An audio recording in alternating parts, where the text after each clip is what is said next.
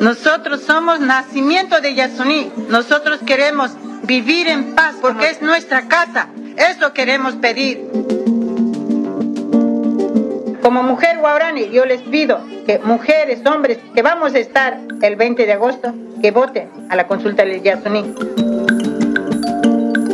Lo que requerimos es yasunizar el Ecuador y yasunizar el mundo entero. Por eso, este 20 de agosto, nosotras y nosotros votamos sí al Yasuní, sí a la vida y sí a la biodiversidad de los pueblos. Los jóvenes de los pueblos y nacionalidades indígenas le decimos sí al Yasuní.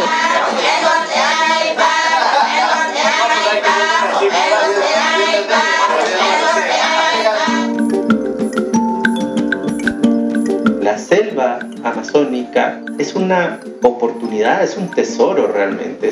Y este 20 de agosto le digo sí Yasuní.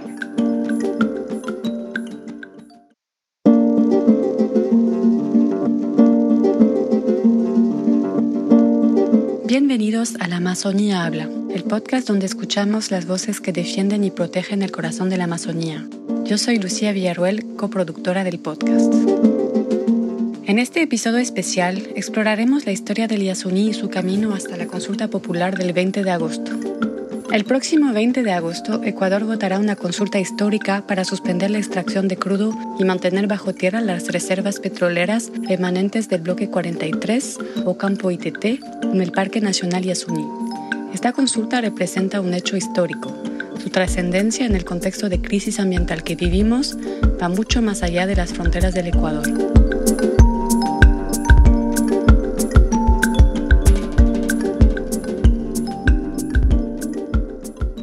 En Ecuador, en 2008, el entonces presidente Rafael Correa había propuesto a la comunidad internacional que entregase ayuda económica para evitar la explotación del bloque ITT y mantener el petróleo bajo tierra. Pedía una compensación, pero cinco años después, el gobierno consideró que la propuesta fracasó por no haber recaudado la meta de ingresos esperada. El mundo nos ha fallado, dijo Correa, y firmó el decreto que autorizó el comienzo de la explotación del ITT. De esa manera, Ecuador amplió la frontera petrolera en la región amazónica. Frente a ese escenario, el movimiento Yas Unidos pidió en 2013 a la Corte Constitucional y al Consejo Nacional Electoral que den paso a una consulta popular que defina si el petróleo del ITT debía mantenerse en tierra. La propuesta fue archivada por los entonces jueces constitucionales y rechazada por los consejeros electorales. Pero esas decisiones fueron anuladas de hecho, el 13 de mayo de 2023, la Corte Constitucional dio paso a la consulta popular. La pregunta que deberán responder los ecuatorianos el próximo 20 de agosto es, ¿está usted de acuerdo en que el gobierno ecuatoriano mantenga el crudo del ITT conocido como Bloque 43 indefinidamente en el subsuelo?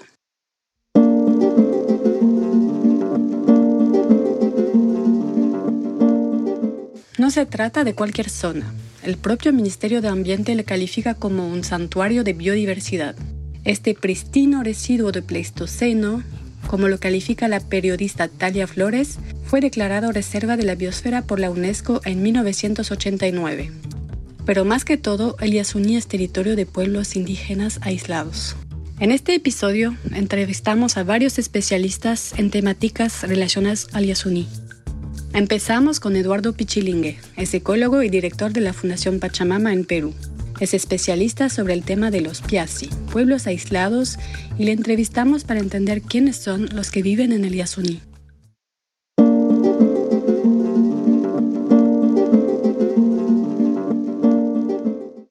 Esta zona del ITT es una zona eh, con grandes extensiones de, de morete, son moretales estos moretales eh, cargan frutas eh, en ciertas épocas del año que hacen eh, que grandes poblaciones de animales vayan hacia allá.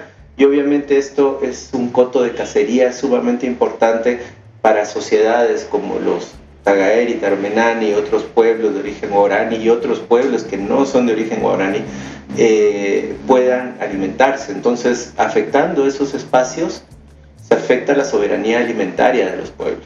a mí no me gusta mucho hablar tanto únicamente del Parque Nacional Yasuní porque es una parte de la Reserva de Biosfera del Yasuní que es algo más grande, ¿no? Y que debe ser vista de manera un poco más integral. Eh, debido a que además los indígenas aislados eh, y los pueblos en general que viven ahí eh, no viven solo dentro del parque, sino también fuera, y la afectación petrolera también está fuera del Parque Nacional. Entonces, en esta región del Yasuní, que constituye una reserva de biosfera declarada por UNESCO, viven principalmente pueblos de origen guaraní está la nacionalidad guaraní del Ecuador, que tiene un territorio eh, que les, les fue eh, reconocido en el año 90, que tiene aproximadamente 810 eh, mil hectáreas, 812 mil hectáreas. todavía hay unas zonas por, por definir, pero este territorio y el del Parque Nacional Yasuní es compartido también por ellos mismos, no hay comunidades guaraní dentro del Parque Nacional Yasuní. Y también eh, eh, pueblos indígenas en situación de aislamiento, ¿no? Tagaeri, Taranunane, Duacairi, Uñetairi y otros muchos más que casi no conocemos o no conocemos definitivamente. Eh, aparte de ellos, en las zonas más de frontera, digamos, de, de esa de esos espacios de territorialidad de los guaraní y de los, otros pueblos de origen guaraní, viven también eh, muchas comunidades quichua y muchas, hay muchas asociaciones eh, shuar también, ¿no? Además de una zona bastante grande que está ocupada por eh, colonos campesinos, ya no de primera generación, sino ya de segunda o tercera generación incluso, ¿no? Bueno, los pueblos en aislamiento del Yasuní son eh, pueblos que rechazaron el contacto, eh, lo siguen rechazando, se alejan de, las comunidades indígenas incluso, eh, mucho más de los asentamientos occidentales, de, gente que viene de afuera, ¿no? solo se acercan para mm, aprovechar ciertas cosas que ellos no tienen, ¿no? Por ejemplo, eh, cosas de metal, ¿no? machetes, ollas, que ellos no, no, para ellos estas son tecnologías nuevas. No dejan que nadie se acerque hacia, hacia ellos, no dejan que nadie se acerque a sus casas, porque nos tienen muchísimo miedo y tienen toda la razón en tenernos miedo, porque la relación que ha tenido nuestra sociedad mayoritaria, nuestra sociedad occidental, con ellos ha sido una relación de muy desigual y muy, de, muy invasiva, muy colonizadora. ¿no? Nosotros hemos ido sobre sus territorios, los hemos ido empujando para aprovechar los recursos naturales, principalmente el petróleo. Hemos abierto carreteras en sus territorios eh, y los hemos condenado a, vivir en espacios mucho menores, con mucho menos eh, posibilidades de conseguir alimentos, con mucho menos posibilidades de conseguir agua limpia también, porque contaminamos las cabeceras de los ríos y luego esos ríos llegan a sus territorios y, ellos toman de esa agua y se enferman y se mueren. Eh, y además de eso hay que tomar en cuenta los intentos eh, fallidos suerte la mayoría, pero intentos constantes de diferentes actores, principalmente misioneros, de contactarlos, ¿no? de contactarlos, eh, como ellos dicen, entre comillas, pacíficamente, porque yo creo, para mí siempre ha sido así, si una persona no quiere ser contactada y uno insiste en contactarla, aunque no sea por las armas, eso no es pacífico, ¿no? Está violentando su derecho a mantenerse en aislamiento. Ellos utilizan el espacio de una manera muy diferente a la nuestra. Utilizan el espacio de manera extensiva, no intensiva. O sea, no es como nosotros que estamos en nuestra casa y vamos a la esquina a la tienda a hacer compras y luego regresamos a nuestra casa o podemos trabajar incluso desde la casa o, intentamos vivir cerca de nuestra oficina y, nos movemos en un espacio como muy reducido, ¿no? Para ellos, eh, y porque la selva, la Amazonía, demanda de eso, eh, es muy importante el uso extensivo del territorio, o sea, ir por grandes extensiones, cazando, recolectando, pescando, eh, haciendo sus casas y cuando los recursos comienzan a disminuir y se hace un poco más difícil esa recolección, esa pesca, esa cacería, pues movemos la casa a otro lugar, movemos la casa hacia el lugar donde vivieron nuestros ancestros. Y ahí hay una cosa bien interesante en el caso de las, eh, de las familias de origen guarani, tagaeri, taromenani, ellos van siguiendo la línea eh, de las mujeres más importantes del grupo. Es, eh, una, una cosa particular porque generalmente la mayoría del pueblo son los hombres los que, los que deciden dónde vamos a ir a vivir. En el caso guaraní son las mujeres las que deciden dónde van a ir a vivir. ¿Y cómo saben dónde ir a vivir? Por la tradición oral sus padres le dijeron, ah, mira, cuando yo era niño yo vivía por acá, tu abuelo vivía por acá, y entonces ellos van buscando los lugares donde, por ejemplo, está la chonta que sembraron sus abuelos, ¿no? Donde encuentran la chonta que sembraron los abuelos por los relatos que los, que los padres o los abuelos les contaron, saben que ahí deben asentarse, que tiene muchísima lógica porque si ellos, si sus abuelos, sus padres sus abuelos pudieron sobrevivir ahí, ellos también van a poder sobrevivir ahí, ¿no? Entonces, es súper, súper interesante eh, esta forma en la cual ellos se van moviendo de un lugar a otro y luego a otro y luego a otro y luego a otro hasta completar ciclos y regresar a sus eh, lugares de origen pasados 30 o 40 años. Es por eso que es tan difícil de marcar un territorio y no se puede eh, demarcar simplemente por la presencia y ausencia, porque es muy probable que en este momento tú no encuentres el pueblo en ese punto. Y sin embargo eso es su territorio, porque en 30 años más van a volver ahí.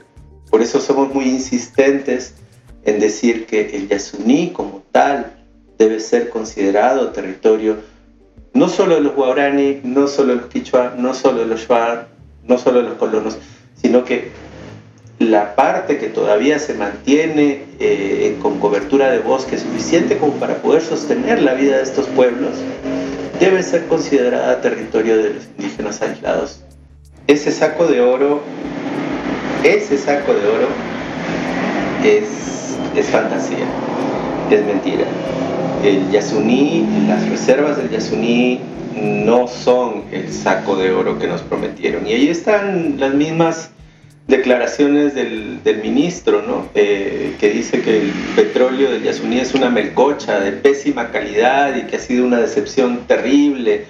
Y efectivamente es un petróleo de bajísima calidad eh, que implica unos costos de producción enormes, eh, lo cual deja una rentabilidad mínima, ¿no? Realmente, o sea, en lo que deberíamos pensar es si realmente con esas rentabilidades tan mínimas vale la pena perder el verdadero saco de oro que tenemos, que es eh, ese bosque en pie con toda su biodiversidad, con los pueblos que viven ahí,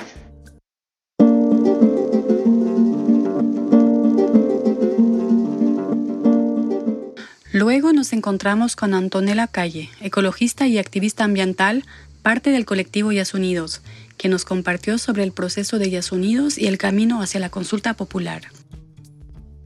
Yasunidos nace en el 2013 cuando eh, se eh, declara que se va a comenzar a explotar el Yasuní ITT, el bloque 43. El Yasuní es uno de los lugares más megadiversos del planeta entonces, en ese momento, miles eh, de personas nos juntamos en contra de esta decisión del gobierno de ese entonces y eh, de todo el país, ¿no? A nivel nacional y decidimos que una forma de impedir que se empieza la explotación petrolera en el Yasuní TT, en el bloque 43, eh, era impulsando una consulta popular. Entonces nace en este contexto, en un contexto de bastantes movilizaciones en contra de la explotación del Yasuní TT, y nosotros empezamos eh, a recolectar firmas para poder impulsar esta consulta popular. Todos los gobiernos de turno en este país han respondido siempre a los intereses de las petroleras, de los, los, intereses petroleros, y no han respondido ni a los intereses del pueblo ecuatoriano y sus necesidades, ni mucho menos a la democracia en este país. ¿no? Eso hace que en el 2013 se invaliden las firmas de miles de ciudadanos que pedían ser consultados, ¿no? Que no se permita el acceso a este derecho de democracia directo que está estipulado en, la Constitución, ¿no?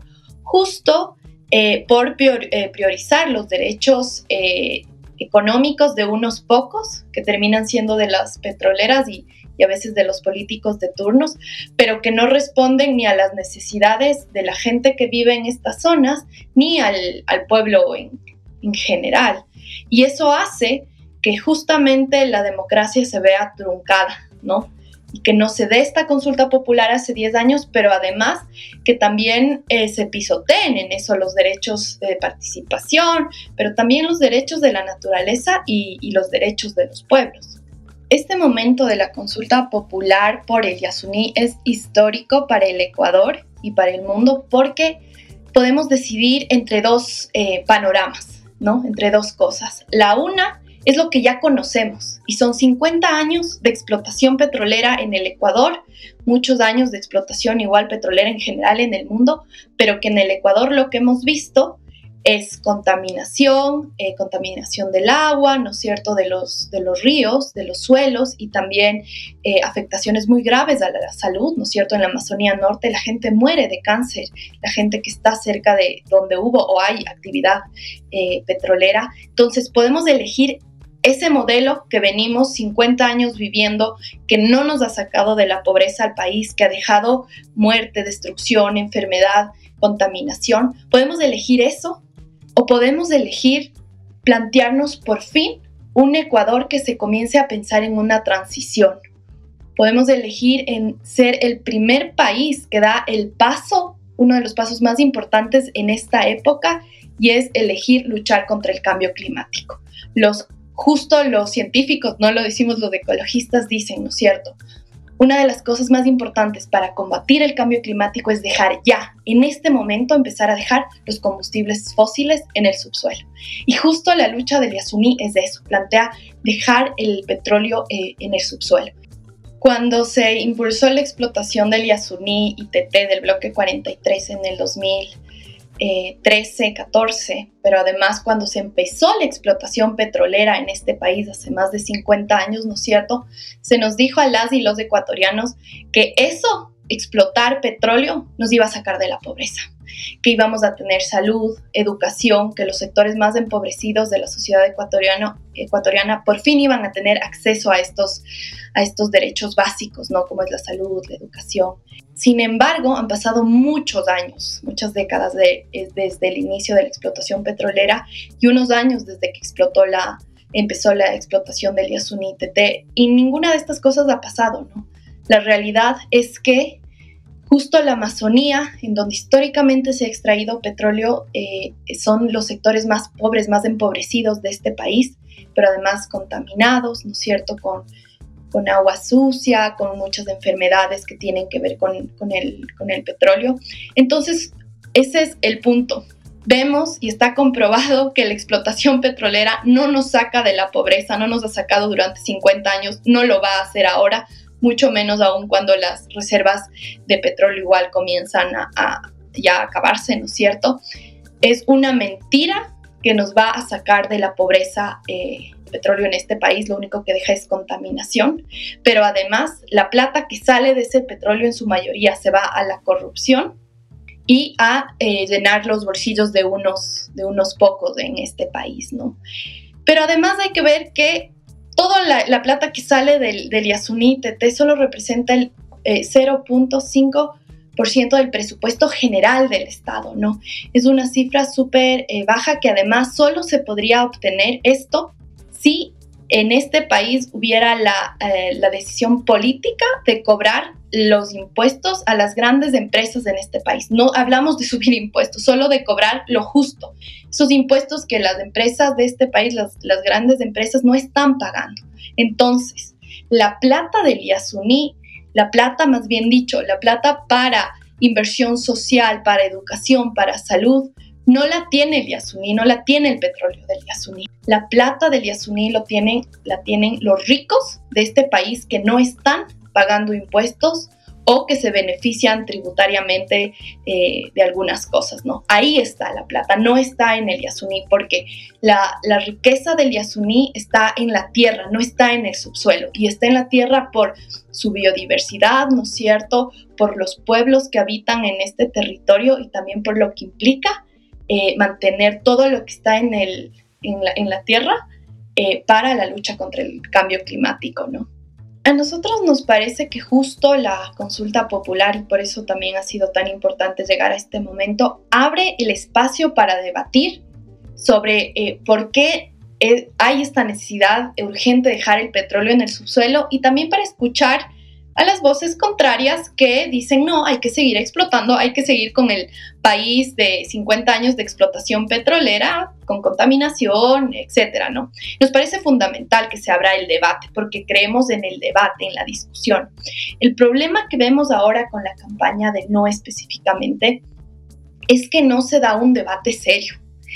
Eh, y se da un debate en donde se entra un terrorismo económico, en donde cada día van cambiando los datos en números de cuánto se va a perder si eh, se deja de explotar el Yasuní TT y cada vez salen más números más altos y siguen creciendo y no es un debate serio porque esos números no sabemos ni siquiera de dónde sacan, ¿no? Nosotros los números que manejamos sacamos de Petroecuador, de los datos oficiales que ha dado a la Corte Constitucional y de ahí con estudios eh, científicos, de trabajos eh, académicos, de profesores, de economistas que han hecho trabajos académicos, ¿no? Entonces, el debate tiene que darse eh, con esas bases, ¿no? No se puede dar con mentiras, con engaños y metiendo miedo a la población, ¿no? Se llegan a decir cosas y por poco el Ecuador va a quebrar si gana el no. Entonces eso no es un debate serio, porque no se está debatiendo en base a datos, sino en base a miedo, justo para impulsar el voto por, por el no. Entonces, eh, desde ahí nosotros sí seguimos apostando un debate limpio. Eh, lastimosamente vemos que la, los voceros de, la, de las petroleras nunca les, les ha interesado apostarle a la democracia, por eso siempre han entrado a los territorios a la fuerza, ¿no? Y nunca han hecho verdaderas consultas previas, libres e informadas. Entonces no nos sorprende que ahora igual tengan un, debate así, porque nunca han sido personas que creen en, la democracia. Eh, sin embargo, nosotros sí seguimos apostando a un debate serio, que sea eh, con cifras reales, con argumentos que tengan una, una, una, base, ¿no? Entonces, desde ahí sí invitamos a la gente a informarse por medios eh, que tengan credibilidad, ¿no? No medios que necesariamente estén parcializados para una u otra opción.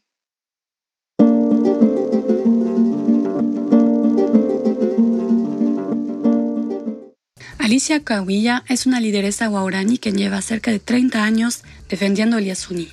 Es también fundadora y presidenta de la Asociación Mujeres Guaraní de la Amazonía Ecuatoriana.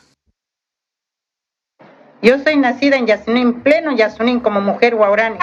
He nacido, mis padres han vivido, mis abuelos dejaron este territorio para que nosotros podamos vivir sin daño el medio ambiente. Pero las empresas petroleras, más de 50 años, explotado nuestra casa sin consentimiento del pueblo guaraní.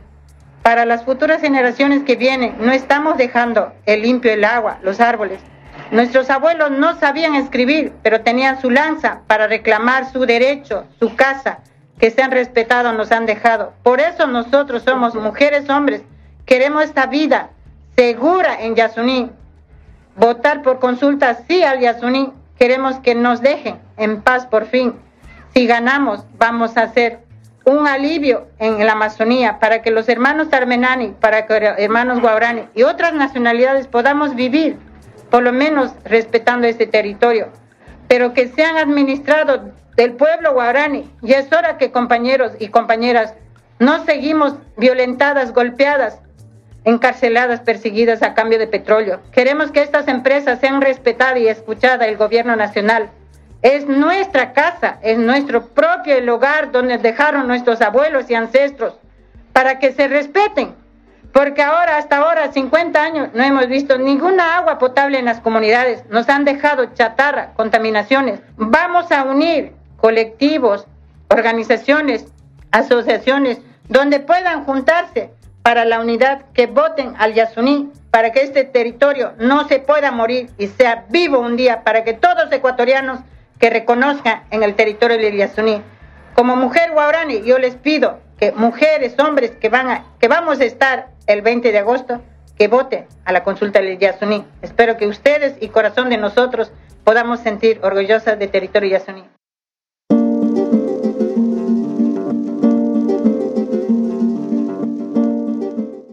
Eh, buenas tardes, yo puedo hablar un poquito respecto a la Yasuní, le podría decir sí a la, al Yasuní, no a la destrucción, eh, deciría que ese petróleo se permanezca ahí sobre, sobre la tierra, porque no queremos que nadie nos venga a destruir nuestra casa, sí a la biodiversidad, sí a la cultura, sí a la identidad. Eh, mi nombre es Nivaldo Gioguaje, soy presidente de la Nacionalidad COFAN del Ecuador. Hoy día estoy visitando a territorio Secopay, gracias a la invitación de compañera Lolita. Nosotros como pueblo Cofán vamos a apoyar así, así a, a, Yasuní. Hay que cuidar, hay que apoyar este proceso de consulta más que todo y a los jóvenes eh, no tengan esa mentalidad de, de, algo fácil. Eso es algo que nos eh, va a matar. Entonces nosotros hay que pensar para la vida. Buenas tardes, estimada ciudadanía. Pues un saludo de parte de la vicepresidenta de nuestra Federación Zamora Chinchipe, pues hoy en esta tarde queriendo compartir con ustedes también este mensaje. En tema del Yasuní, nosotros como los amazónicos decimos sí al Yasuní, no al petróleo. Mientras más reservamos, tenemos más vida sana, aire sano, donde es muy importante reservar. Muy buenas tardes a la radio escucha de la radio Confeñay. Eh, yo no estoy de acuerdo a la explotación a la minera, no al de Yasuní, porque muchas de las veces el gobierno ha explotado minas petroleras y no, no nos han dado ese, ese espacio a las mujeres para poder emprender económicamente. Por lo tanto, yo hago un llamado a todas las mujeres amazónicas a decir no a la explotación, la minería y a la petrolera.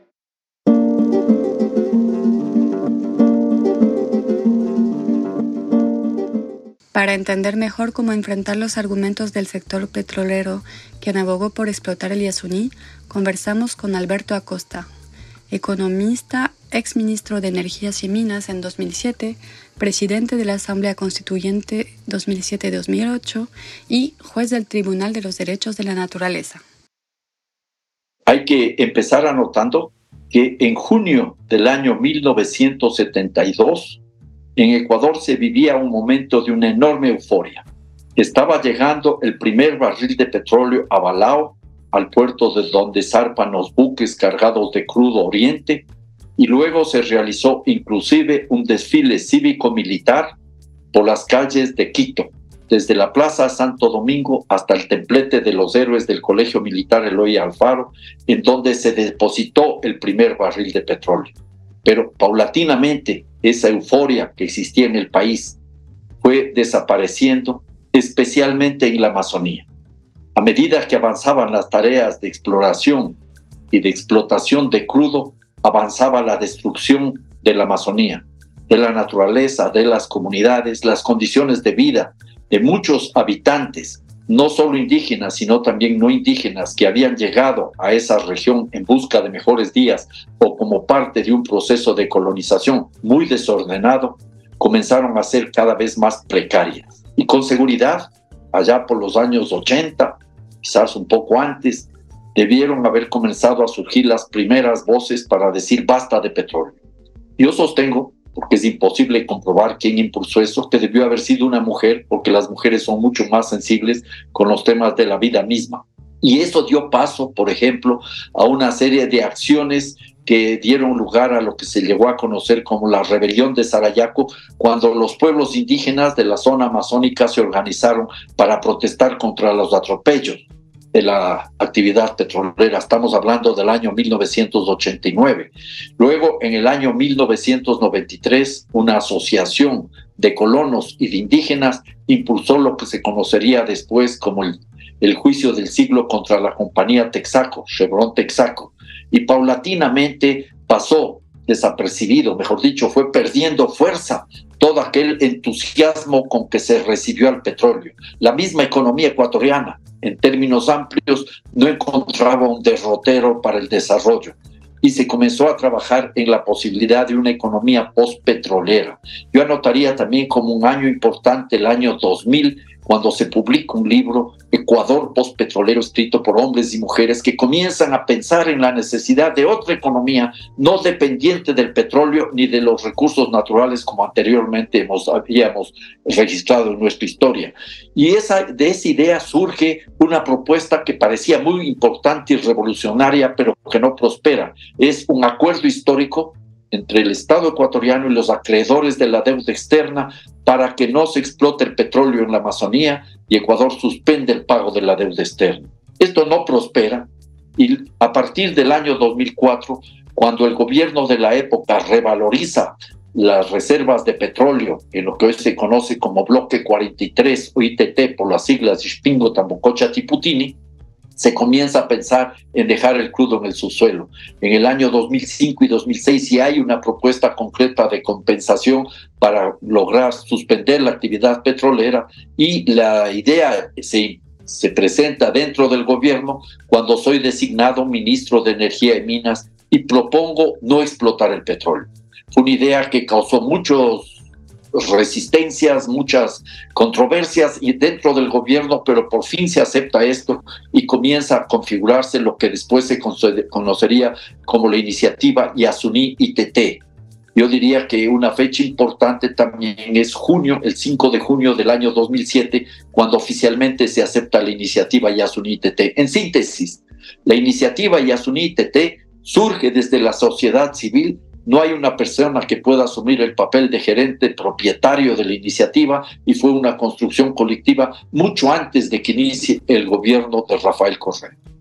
La iniciativa se sustentaba en cuatro pilares fundamentales. Proteger la vida de los pueblos en aislamiento voluntario, proteger la enorme biodiversidad, el tercer punto era la no emisión de millones de toneladas de gases de efecto invernadero, sobre todo de dióxido de carbono. Y en cuarto lugar, también garantizar que se mantenga intocada una de las mayores reservas de agua del planeta.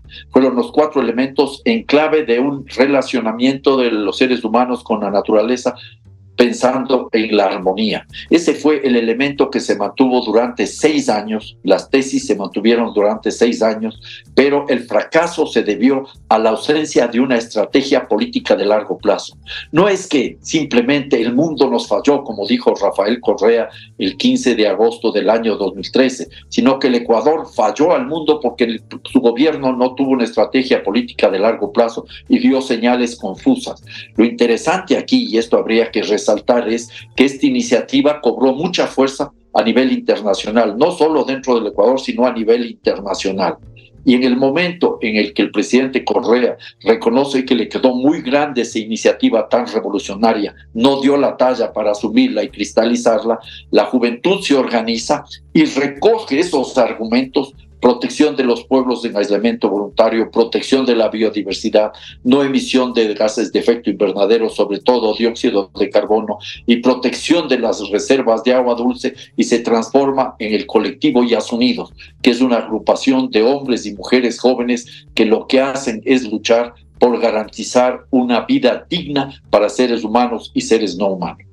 En primer lugar, habría que recordar que se realizó un gran fraude al colectivo Yas Unidos y se bloqueó el derecho de participación de cientos de miles de personas que firmaron para que se realice esta consulta. Y la Corte Constitucional lo que hizo, apegado a derecho, es asegurar que se cumpla esa posibilidad de que la ciudadanía decida. Es un fortalecimiento de la democracia participativa y es además el reconocimiento de los derechos establecidos en la Constitución. ¿Qué es lo que se está viviendo en la actualidad? En la actualidad se está viviendo un momento muy crítico porque la sociedad se sigue organizando para defender la vida a partir de esos cuatro argumentos que los he mencionado ya dos veces. Y por otro lado, yo diría que hay una suerte de santa alianza extractivista. Están las empresas petroleras, están las empresas mineras, está el gobierno de Guillermo Lazo, como estuvieron los gobiernos anteriores, están los grandes medios de comunicación, están también todos los hacedores de opinión publicada y por supuesto las grandes cámaras de la producción. Yo anotaría aquí que hay una suerte de enorme preocupación en esos sectores porque si el voto popular es sí por el Yasuní, vamos a tener necesariamente que comenzar a cambiar en la economía ecuatoriana. Y saben, ellos estos grupos que conforman esa santa alianza extractivista, que la decisión del pueblo ecuatoriano en el Yasuní y también el Chocó Andino en Quito, porque hay otra consulta popular, se va a extender a nivel nacional. Y eso va a dar mucha fuerza a quienes están defendiendo la naturaleza, sus territorios y quienes están planteando un cambio en la estructura económica y social del Ecuador. Yo entraría desde tres puntos. El primero es cuánto petróleo hay en esa región. Las cifras demuestran que no hay las reservas que se plantearon inicialmente. En el 2013 se hablaba de 840 millones de barriles, en el 2016 se hablaba de 1.672 millones de barriles y vamos viendo que no quedan más allá de 280 millones de barriles y quizás mucho menos. Y un crudo muy pesado, de muy baja calidad, que obtiene un precio también muy pobre en el mercado internacional en una situación en que sale cada vez más agua de formación tremendamente contaminada mezclada con el petróleo. Entonces, el primer punto, no hay tanto petróleo, pero si se explota ese petróleo, se va a destruir la biodiversidad y se va a poner en riesgo aún más la vida de los pueblos en aislamiento voluntario. En segundo lugar, uno de los puntos fundamentales es que el Estado ecuatoriano no perdería una mayor cantidad. Se inflan las cifras. Se dice que podría perder 1.200 millones de dólares al año el presupuesto general del Estado es falso. La cifra que, que se está utilizando y que aceptan incluso quienes defienden el no bordea los 300 millones de dólares.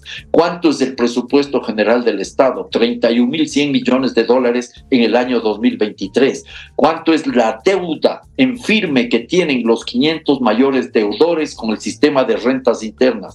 Este momento, 1.984 millones de dólares. Las exoneraciones tributarias que reciben las personas naturales llegan a 714 millones de dólares.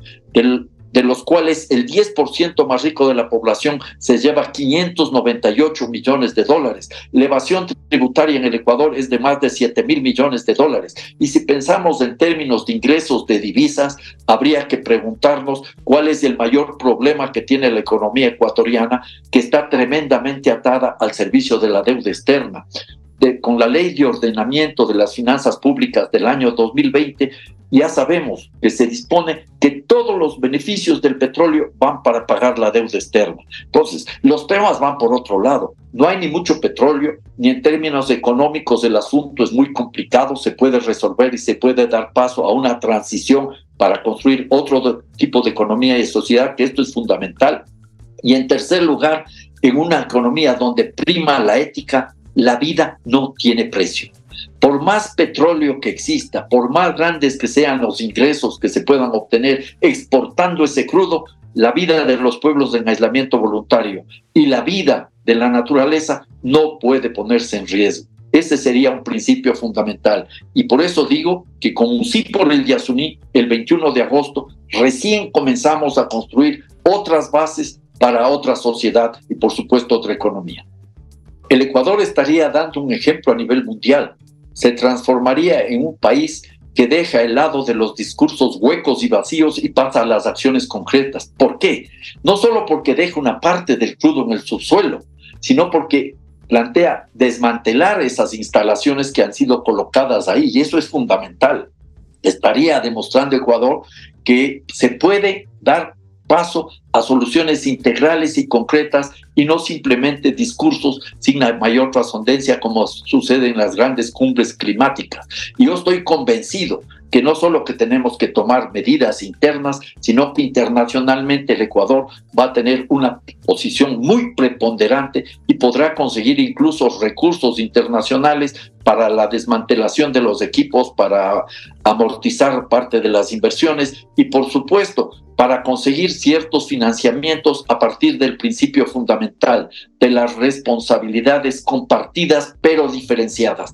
Todos los habitantes del planeta somos responsables de proteger la casa común, la madre tierra, la naturaleza, puesto que sin naturaleza no tenemos futuro posible.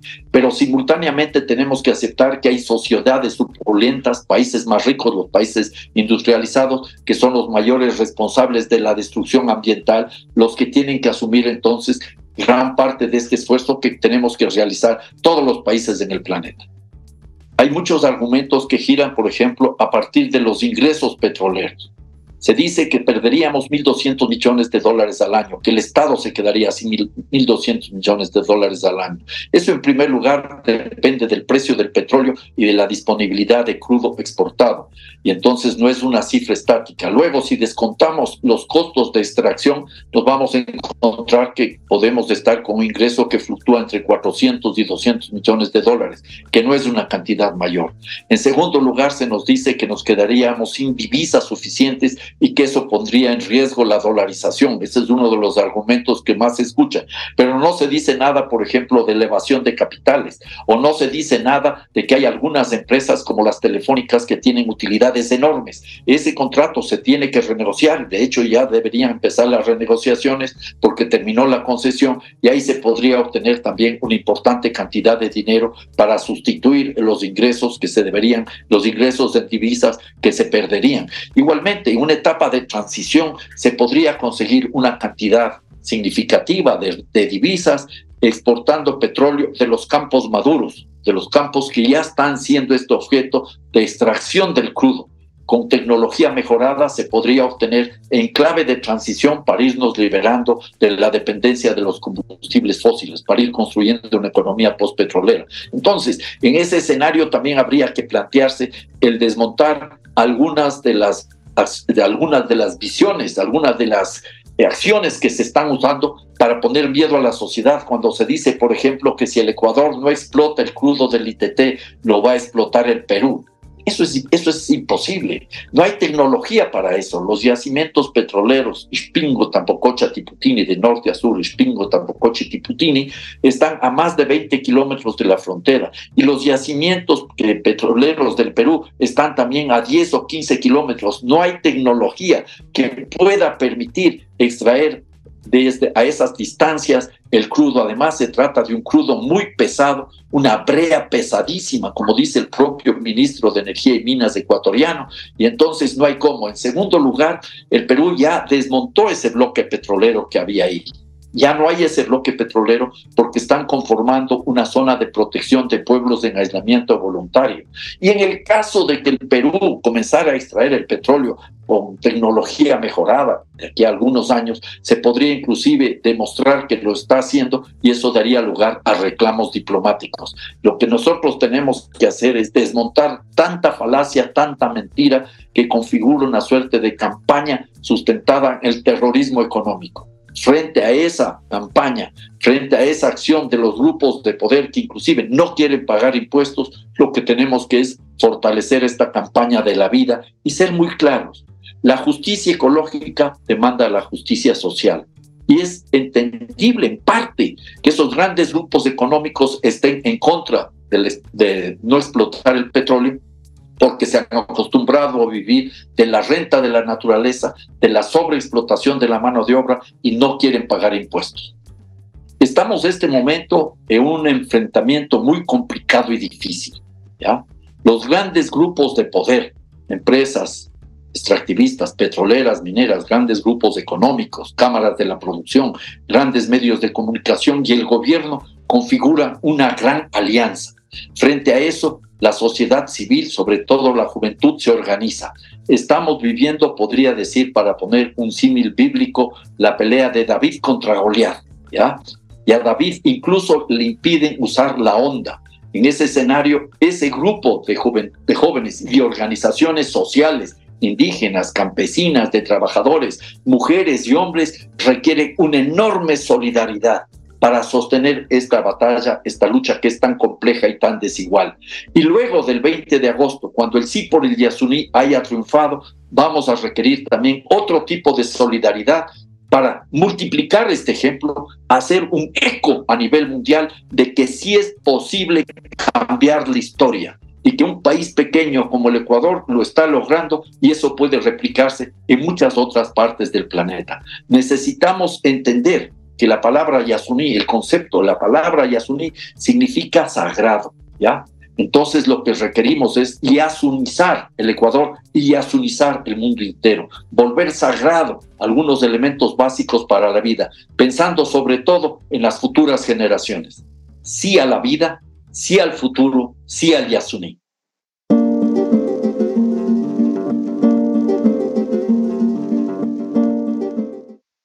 Como dijo recientemente la activista quichua Sarayaku Elena Walinga en París, junto a Greta Thunberg y Vanessa Nakate, la consulta por el Yasuní es un precedente extremadamente importante que puede replicarse en todo el mundo y debería ser una señal de esperanza, de que la gente puede decidir en qué dirección quiere ir. Este 20 de agosto le digo sí al Yasuní. Sí al Yasuní. Sí al Yasuní. Sí al Yasuní. Vamos por el sí. Sí al Yasuní. Sí al Yasuní. Sí al Yasuní. Los jóvenes de los pueblos y nacionalidades indígenas le decimos sí al Yasuní.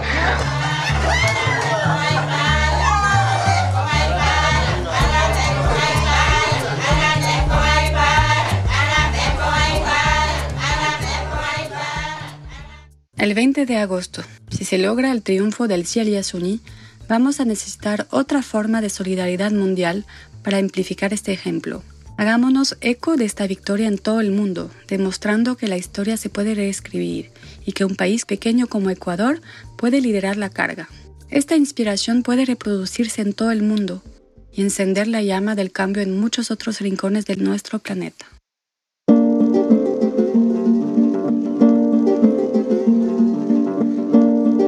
Corre la voz. Comparte la historia de la importancia del Yasuní la lucha de Ecuador en las redes sociales, entre tus amigos y en tus comunidades.